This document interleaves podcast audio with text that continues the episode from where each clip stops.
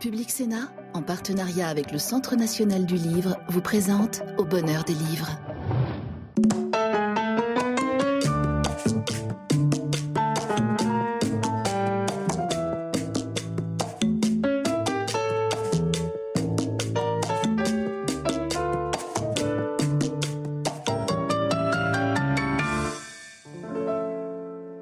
Bonsoir et bienvenue dans l'émission littéraire de Public Sénat au bonheur des livres. La question sociale, au sens large, est assez rare dans la littérature contemporaine alors qu'elle a été tellement présente au XIXe siècle. On pense à Zola, à Hugo, euh, à Balzac même. Euh, mais enfin, elle reparaît de loin en loin, et c'est le cas euh, des textes, à certains égards, que nous avons réunis ce soir, des deux auteurs que nous avons réunis ce soir, dans une émission que nous avons intitulée Le lieu d'où l'on vient. Deux auteurs très différents, mais qui ont en commun d'avoir euh, enraciné leur récit. Michel Audin, bonsoir. Michel, vous êtes mathématicienne, vous êtes écrivaine, vous appartenez notamment à l'Oulipo, cette association qui avait été fondée par Queneau et dans laquelle s'est illustré Georges Perec et qui euh, euh, fait de la littérature sous contrainte. Euh, et vous aviez publié un livre que j'avais trouvé bouleversant, Une vie brève, dans laquelle vous restituiez la vie de votre père, Maurice Audin, jeune mathématicien, euh, membre du Parti communiste algérien, militant de l'indépendance algérienne, et qui avait été en 1957, lorsqu'il avait 25 ans et vous 3 ans, arrêté par les parachutistes français, torturé, assassiné, dont le corps avait disparu et vous aviez raconté non pas l'affaire Audin, mais la vie de votre père avant l'affaire Audin, et c'était un livre d'enquête bouleversant. Et là, vous publiez tout autre chose, encore que le procédé de l'enquête n'y soit pas complètement étranger, euh, qui est une traversée du boulevard Voltaire à Paris, euh, à travers 13 stations et un point initial, qui sont autant de façons de revenir sur l'histoire euh, de Paris, sur l'histoire de ce boulevard, et en particulier sur l'histoire sociale, l'histoire politique d'un quartier qui fut et qui est encore à certains égards un quartier ouvrier. On va revenir à, vous, mais on commence avec vous, Nicolas Mathieu. Bonsoir Nicolas. Bonsoir. Vous êtes prix Goncourt 2018. Vous avez publié quatre romans, dont Connemara, et Connemara, qui est paru en 2022 chez Actes Sud. Euh, a connu une énorme faveur. Je vous avais dû dépasser les 150 000 exemplaires, mais là, il paraît en poche. Donc pour ceux qui vous avez loupé en première édition, c'est le moment de se rattraper. Et c'est le portrait, à travers vos deux personnages principaux, Hélène et Christophe, de la classe moyenne d'une petite ville des Vosges. Ils se retrouvent alors qu'ils ont la quarantaine, ils se sont connus lorsqu'ils étaient jeunes.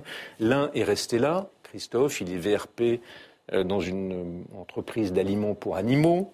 Euh, elle, elle a plutôt bien réussi. Elle, est à, elle est à Paris, elle est devenue consultante, et puis après un burn-out, elle revient dans sa ville d'origine. Et à travers leur histoire, à travers celle de leurs parents, à travers celle de leurs amis, euh, on voit la vie gâchée euh, de cette classe moyenne blanche qui n'est, c'est pas des prolos, c'est pas des immigrés, euh, c'est la France périphérique, provinciale, et c'est ce peuple-là qui vous intéresse.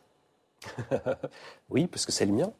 J'en, suis issu et, il m'est sans doute plus facile de parler de, ce dont, de ce que je connais le, mieux. après, je ne sais pas si ce sont des vies gâchées. justement, le, roman s'intéresse à, cette notion. Qu'est-ce que c'est qu'une vie réussie? Est-ce que Hélène, qui a quitté euh, son bled d'origine euh, pour faire des études, euh, enfin, un cursus prestigieux, pour devenir consultante, pour gagner beaucoup d'argent, pour s'épanouir selon les critères de la société à ce moment-là Est-ce qu'elle est vraiment plus heureuse que Christophe, qui semble avoir moins réussi? Qu'est-ce que c'est aussi que la réussite par rapport à ce qu'on a rêvé quand on était adolescent? Le roman s'intéresse à, tous ces aspects-là. Et à vrai dire, l'idée m'en est venue euh, quand je faisais la promotion du précédent, Leurs enfants après eux, et qui parlait d'une petite ville euh, de Moselle. Et beaucoup de gens dans les rencontres m'avaient dit ils sont sympas vos personnages, mais ils ont vraiment des vies de merde. Et je m'étais dit mais c'est bizarre parce que moi je ne le conçois pas du tout comme ça. Qu'est-ce que c'est l'idée qu'on fait de la réussite? Mais Je pense que c'est l'une des qualités majeures de votre livre, c'est que vous n'avez pas votre pareil pour rendre vivante la vie de ces classes moyennes françaises, euh, leurs loisirs, leur habitat, leur lecture, les journaux qu'ils lisent, euh, les vacances. Il y a un passage merveilleux sur les vacances. Et c'est empreint d'une... Euh, les distinctions subtiles entre eux aussi, parce qu'il y a un continuum de ces classes moyennes, mais pas complètement il y, a, entre les différentes catégories de ces classes moyennes des subtiles différences qui s'expriment plus ou moins au cours du récit et qu'on voit apparaître. Et ça, vous avez une façon extraordinairement sensible de rendre compte de ça. Mais c'est quand même. Alors, bien sûr, vous le dites, il y a euh, un chant, il y a un éloge, il y a une nostalgie de cet univers, mais c'est tout de même un chant funèbre parce que non, leur vie n'est pas gâchée parce qu'ils sont malheureux, mais leur vie est gâchée par un environnement qui les contraint, qui détruit leur univers, qui méprise leur univers, qui, sur le plan du travail, leur rend la vie difficile. On a quand même le sentiment que c'est, euh, le, oui, c'est ça, le funèbre d'une société qui va disparaître. Je ne sais pas si c'est le chant funèbre euh, d'une société ou d'une classe sociale. En tout cas, c'est une classe sociale qui se sent trahie parce que après guerre, ce qui a été euh, promis, c'est l'idée qu'il y aurait un progrès continu, que chaque génération ferait mieux que la précédente, euh, que le monde était à nous. Et puis, euh, pour un certain nombre d'entre eux, ils sont pris dans des contraintes qui vont croissantes. Et que ce soit le travail, la géographie, en fait, tous les aspects de leur existence, ils ont un sentiment sans doute de, d'exiguïté, de, presse. Euh, et c'est vrai pour, euh, pour Hélène, qui est pourtant un poste euh, à responsabilité, comme on dit, qui fait du, du, consulting et qui est une manageuse finalement, comme pour Christophe, qui subit la pression dans son, dans son job aussi. Peut-être que c'est un, un monde dont les, les horizons se sont obscurcis. Je ne sais pas si c'est un monde qui est en train de mourir, mais c'est un monde dont les, idéaux euh, euh, ont flanché. Et alors d'ailleurs, c'est un monde, je le disais tout à l'heure, mais c'est un monde qui n'est pas homogène parce que dans cette classe moyenne, au fond, il y a la classe moyenne traditionnelle, euh, la, très petite bourgeoisie ou la classe moyenne inférieure, comme, vous, comme vous le dites. mais il y a, elle est opposée à, d'autres parties. Classiquement, elle est opposée au monde des cadres. Il y a un personnage dans votre roman Charlotte, qui est une amie d'Hélène dans l'enfance, et à la fois elle a le sentiment d'une grande communauté de destin avec ces gens qui sont ses cadres, mais très vite on comprend que non, ils ne sont pas exactement dans la même position. Et puis, plus tard, euh, au moment où, la quarantaine est venue, où, Hélène retrouve Christophe, il y a le nouveau monde, comme on dirait dans, l'univers macroniste, il y a le monde des consultants, il y a le monde managérial. Ce sont aussi, euh, c'est aussi la classe moyenne. Euh, mais ils sont animés d'un cynisme et d'une volonté destructrice, enfin en tout cas d'une capacité à détruire euh, l'univers que vous décrivez, l'univers d'avant, qui les rend peu sympathiques. Donc il y a des, il y a des chocs de classe à l'intérieur de, de, la classe moyenne. Ah, bien sûr, quand on s'y trouve dans la classe moyenne, selon qu'on est en bas ou en haut, on mesure des écarts quand même euh, gigantesques. Et des écarts de vision aussi du monde. De vision, de, euh, de mode de vie, de, de valeurs, de tout comment euh, Hélène, quand elle est gamine, elle passe ses vacances euh, à la Grande Motte avec ses parents. Et, et euh, merveilleux, ce passage est merveilleux. et puis elle est invitée par sa copine qui est, qui, est un peu plus favorisée à passer des vacances à l'île de Ré. Bah, ce sont des, enfin, il y a un, monde entre les deux naturellement. Et effectivement, il y a cette, cette, phrase de Proust au tout début de la distinction de Bourdieu, Bourdieu c'est euh, l'art infini de marquer les distances. Et moi, je suis très attentif à ça. Tout ce qui fait que, selon le polo qu'on porte, le parfum qu'on euh, utilise, euh, les, bouteilles de vin qu'on achète, la voiture qu'on conduit, etc., tous les mondes qui se déplient à, travers ça. Et puis, le roman, quand même, il s'intéresse à ce qui, malgré ça, nous unit et ce qui nous sépare. Et la, chanson de Sardou est emblématique à cet égard, parce que Les Legs du Connemara, c'est une chanson extrêmement populaire. Et en même temps, c'est une chanson qu'on chante à la fin des, fêtes de HEC. Mais alors, d'ailleurs, Hélène, euh, votre personnage principal, elle, vient de la toute, toute, toute petite classe moyenne. Euh, elle s'est élevée par la force de son ambition, mais au fond, elle reste fidèle aux valeurs intrinsèques de sa classe d'origine. une forme plus compliqué que ça. C'est-à-dire qu'effectivement, euh, elle, elle réalise quelques mythologies françaises, notamment celle de la réussite scolaire. Hélène a réussi à, s'extraire de son milieu parce qu'elle était, bonne en classe. Euh, et elle a voulu marquer le plus de distance possible avec son milieu d'origine, ne pas refaire ce que ses parents avaient fait. Elle veut devenir comme, sa copine Charlotte, quoi, une, petite bourgeoise bien sûr elle. Et, euh, mais quand on est né quelque part, on embarque partout avec soi euh, les valeurs dont on a hérité. Ça vous est passé à travers la peau, c'est gravé en vous. Et changer de milieu comme elle le fait, c'est sans doute rester euh, toujours à faire un, grand écart entre ces deux milieux. On n'appartient jamais tout à fait à celui d'arrivée, on ne quitte jamais totalement celui de départ. Et Hélène, elle est, dans cette, euh, ce déchirement. Et, elle, va être euh, en but, enfin, elle, ne peut pas adhérer au cynisme de la nouvelle classe montante qui, est, qui sont ses petits camarades du, monde du consulting. Est-ce qu'il n'y a pas une impasse dans votre livre? Est-ce qu'il n'y a pas une idéalisation euh, dans, la nostalgie que vous avez, de, ou l'amour que vous avez de cette classe moyenne?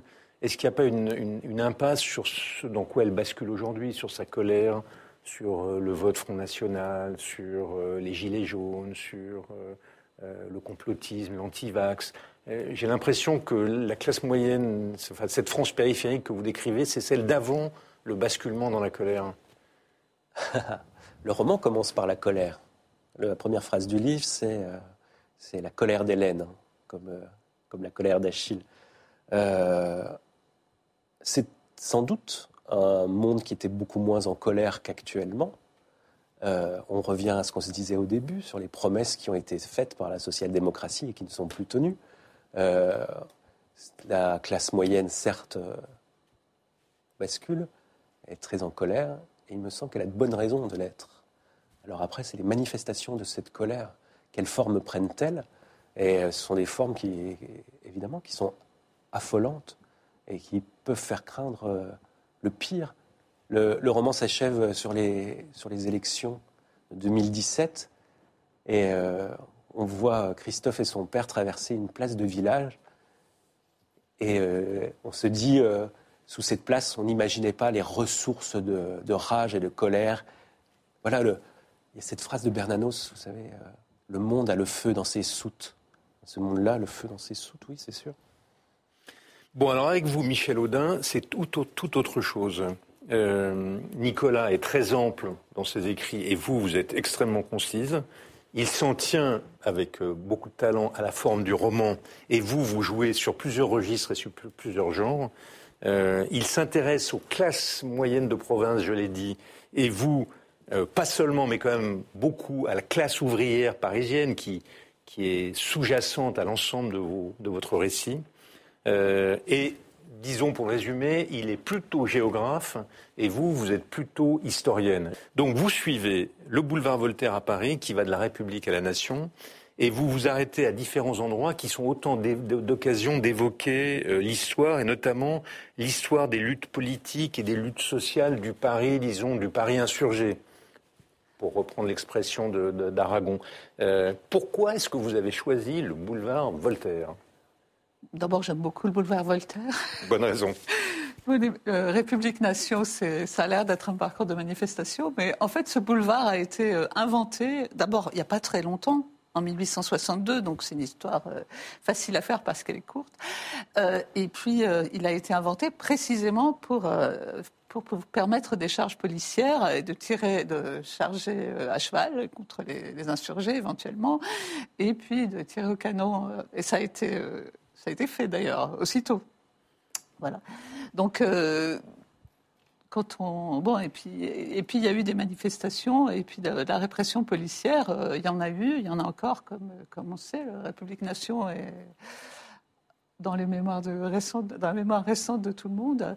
Oui, alors euh, bon, la classe ouvrière parisienne, moi je veux bien, mais sauf que la classe ouvrière parisienne, il n'y en a plus vraiment. Donc c'est plutôt la classe, les, classes qui ont vécu là, et en particulier euh, celle dont on parle jamais, euh, celle dont on a détruit complètement l'habitat. On va revenir à elle. Euh, vous avez recours, mais avant, juste une question. Vous avez recours à plusieurs genres. Le récit classique, il y a comme des petites nouvelles dans votre texte. Le récit, le reportage, disons, le récit factuel, le récit, la recension exacte, le récit historique. Le pastiche. À un moment donné, vous faites un pastiche de Léo Mallet, de Nestor Burma, qui aurait participé aux événements de Charonne, à la, à la manifestation tragique de Charonne. Euh, le poème, vous faites un poème. Ça, c'est votre côté Oulipo? Non, c'est. J'écris ce que je peux. En fait, quand je suis arrivée dans le 11e arrondissement, il y a déjà des, années, au siècle dernier en tout cas, euh, je ne connaissais pas du tout cet environnement et je savais deux choses. Euh, premièrement, que c'était l'arrondissement dans lequel avait eu lieu le, massacre de la manifestation de Charonne en plein milieu de l'arrondissement. Et puis, deuxièmement, que c'était un des arrondissements que Léo Mallet avait raté en écrivant Les Nouveaux Mystères de Paris. Donc, euh, dans mon idée, je voulais écrire, en fait, un Nestor Burma qui se passait dans le 11e et puis qui se passait à Charonne. Il a écrit, il a écrit La place de la nation, c'est au bout. Oui, c'est, euh, mais c'est le 12e. C'est euh, Caspi, pas la Nation. Ça se passe, ah, ça se passe à Gare de Lyon. c'est vrai, c'est pas loin, mais. Mais je, je vous interromps, pardon. bon, voilà, donc euh, je voulais écrire ça. Et puis, euh, et puis bon, j'ai lu un, livre d'histoire sur Charonne qui est absolument remarquable, qui est celui d'Alain de Verpe. Et après, ben, je ne pouvais plus écrire de, fiction sur Charonne. Alors, l'un des premiers moments que vous évoquez, évidemment, c'est la commune. C'est la semaine sanglante, euh, parce que le boulevard Voltaire est le théâtre d'événements qui rappellent cette tragédie historique. Oui, alors le, surtout la, date, la date du 25 mai 1871, c'est la, date où euh, les Versaillais, l'armée versaillaise, euh, combattant la Commune de Paris, arrivant par les grands boulevards, arrivent sur ce qui est aujourd'hui la place de la République. Il y a une grande barricade dans l'entrée du, boulevard Voltaire et il y a un certain nombre de gens plus ou moins connus qui se font tuer sur cette barricade. Et le boulevard Voltaire qui avait été utilisé par les charges de cavalerie dans l'autre sens en venant de, Vincennes et de la Nation. Et c'est plus des charges de cavalerie, c'est carrément du canon. Euh, c'est bien droit, peut tirer au canon.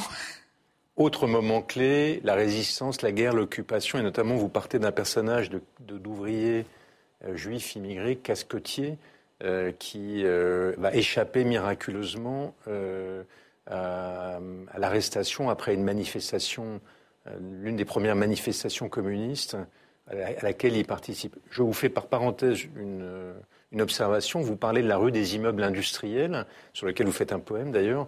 Vous n'avez pas évoqué le fait que, vous le savez très certainement, que c'était l'un des lieux euh, de l'affiche rouge, enfin de Rayman, et je même, crois même qu'Henri Krasuki vivait là, j'en suis pas sûr. Mais je reviens, je reviens à donc, donc ce boulevard, c'est aussi L'un des moments clés que vous évoquez, c'est la résistance, c'est l'engagement euh, de la main-d'œuvre immigrée euh, dans la résistance communiste. Euh, en l'occurrence, c'est aussi le, lieu de la première grande rafle de juifs à Paris. Les deux, pardon. En août 41, donc un an avant la, rafle du, du, Veldiv, et qui a été, qui a visé des ouvriers juifs, juifs communistes polonais. Ils étaient en général les trois à la fois. Euh, et euh, à la suite d'une manifestation qui avait lieu d'ailleurs sur les grands boulevards, pas vraiment dans le 11e, euh, qui, a, fait pas mal de, qui a fait pas mal de victimes. Et la première grande rafle de juifs à Paris, c'est là qu'elle a lieu. Vous, vous évoquez aussi évidemment les manifestations pour l'indépendance de l'Algérie, euh, et en particulier la manifestation de Charonne, vous évoquez, évidemment qui est particulièrement sensible pour vous, euh, mais sensible pour tous les Parisiens d'ailleurs, euh, mais vous évoquez aussi une chose qui est moins connue et très, très chouette à lire, qui est la première manifestation féministe à laquelle vous participez. Vous devez avoir 17 ou 18 ans, et c'est en 71, je crois, j'ai 17 ans. C'est pas la première manifestation féministe, c'est la première manifestation organisée par le MLF, l'organisation. Voilà, donc c'est le 21 novembre, je crois, 1971. Euh, là, on a sauté un siècle. Et euh, ouais, j'avais 17 ans, mais en fait, euh, si on lit bien le, si on lit bien l'histoire, je n'y suis pas allée. Vous n'êtes pas allé à la manifestation Ah, j'ai mal lu alors. Parce que, non, vous regrettez. Je vous, croire, vous, ah, que j'y suis. Ah, vous regrettez un épisode qui est drôle dans lequel cette manifestation est rentrée dans une église. Ah oui, alors c'est ça qui était le, le, plus amusant. Il y a l'église Saint-Ambroise qui a, servi déjà de club des prolétaires pendant la commune, donc les, les curés, mais pas trop. Et, euh, ce jour-là, ben, c'était un samedi après-midi, il y avait évidemment un mariage. Et donc euh, la, manif passe devant et il y a le, Front d'action homosexuelle, je crois, qui, qui, qui, décide que c'est le moment de lutter. Le Front homosexuel d'action révolutionnaire. Ouais, c'est FHR. Le phare. C'est FHR qui, qui décide d'entrer dans, l'église, la marier avec nous, la marier avec nous. Bon, apparemment, il y avait un curé qui a été assez diplomate et, ça s'est terminé bien. Mais ces gens-là n'étaient pas pour euh, le mariage pour tous à l'époque. Hein. Euh, donc, c'est un moment de joie euh, dans, dans, dans et oui, C'était l'époque, c'est très amusant d'ailleurs, parce que bon, d'abord, on voit les débuts du féminisme, mais on voit aussi qu'à l'époque, le mouvement homosexuel était fondamentalement hostile au mariage parce que de manière générale, le mouvement progressiste était hostile au mariage. Ils doivent se retourner dans leur tombe à l'idée que maintenant le mariage est devenu le. Enfin bon. On va poursuivre cette conversation avec une lectrice, Alix, qui a une question, je crois, pour vous, Nicolas Mathieu. Alix, c'est à vous.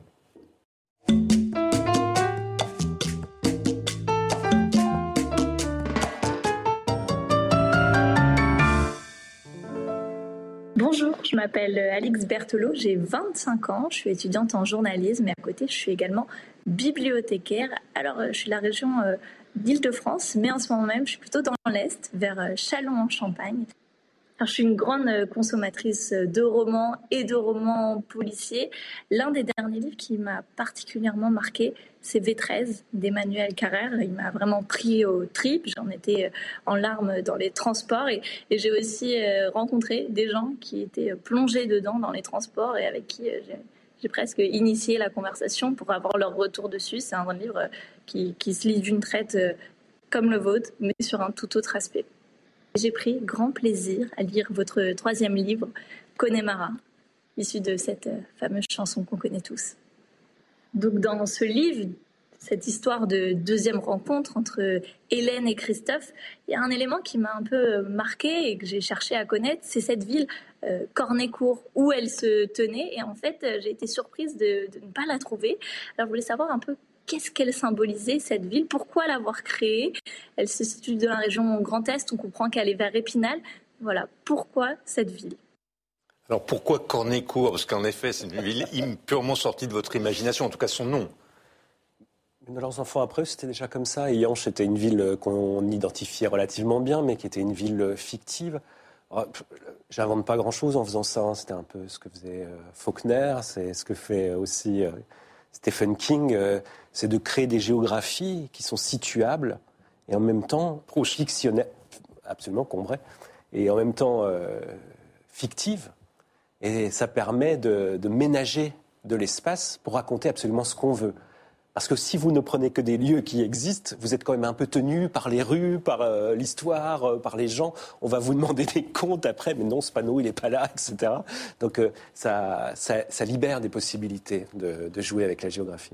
c'est ça qui est fascinant avec les écrivains, c'est que qu'on prenne des lieux imaginaires ou qu'on prenne des lieux réels, on est capable à partir de là de faire émerger un monde qui est un monde d'imagination, mais qui est en même temps qui nous révèle la réalité de ce que nous vivons.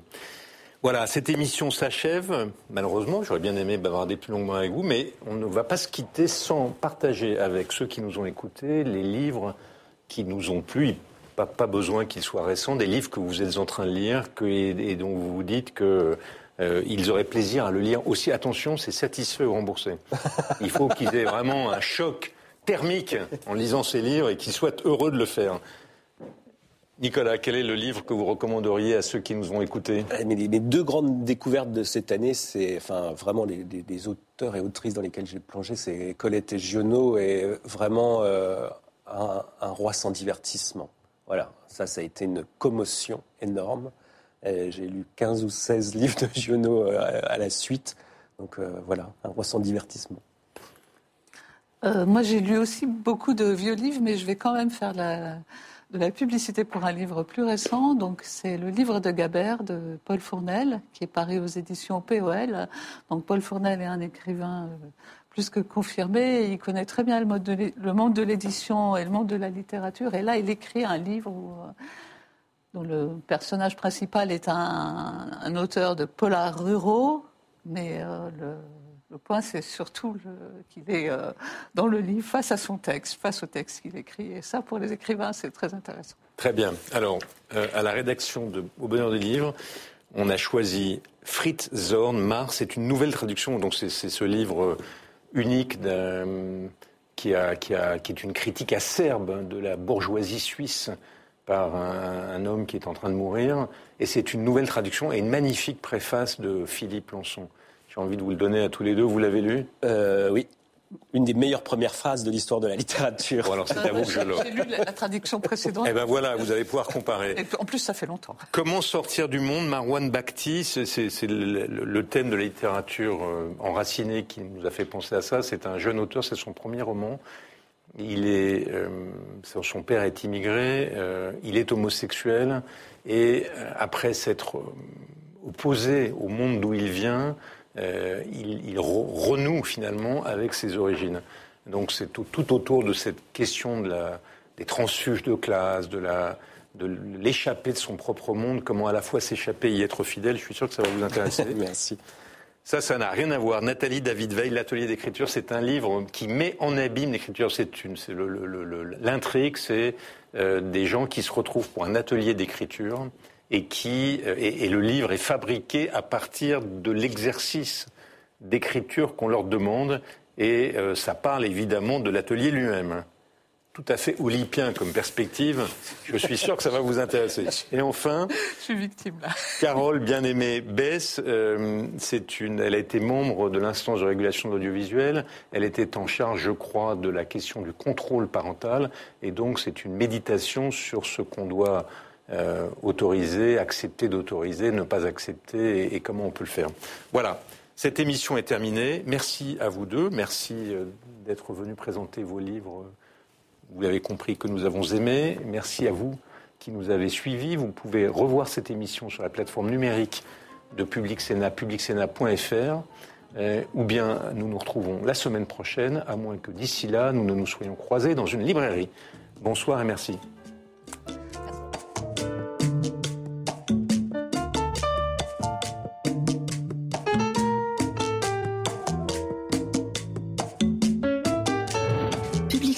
En partenariat avec le Centre national du livre, vous a présenté Au bonheur des livres.